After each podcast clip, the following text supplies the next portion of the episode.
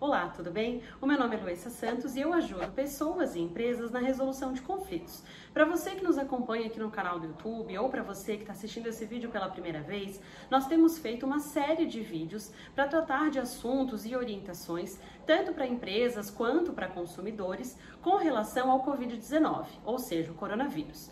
Então, nesse vídeo eu vou tratar de um assunto bem importante, muitas pessoas têm me perguntado, que é referente ao pagamento das mensalidades escolares. Como que fica, o que devo fazer?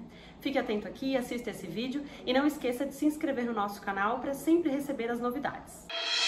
Bom,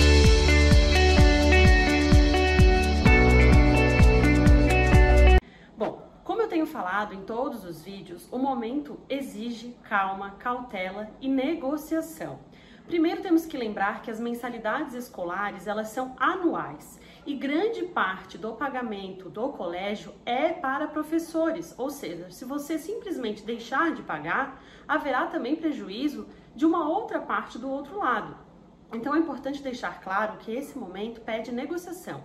Você deve entrar em contato com a instituição de ensino, porque há várias formas de negociar, seja para prorrogação de prazo, é, não pagamento de multa, parcelamento desses valores durante o tempo em que esse aluno ficou fora do período escolar. Então, como eu tenho falado, é muito importante negociar e não tomar atitudes precipitadas, porque a nossa legislação ainda não prevê, em decorrência do Covid-19, a suspensão de qualquer tipo de pagamento de mensalidade escolar. Logicamente que o Código de Defesa do Consumidor se aplica a esse caso e sim, as instituições de ensino devem procurar os, os pais dos alunos para tentar ajustar da melhor forma para as partes essas mensalidades. Se você tem alguma dúvida, quer saber mais sobre esse assunto, deixa seu recado aqui e não esquece de nos acompanhar nas nossas redes. Até mais!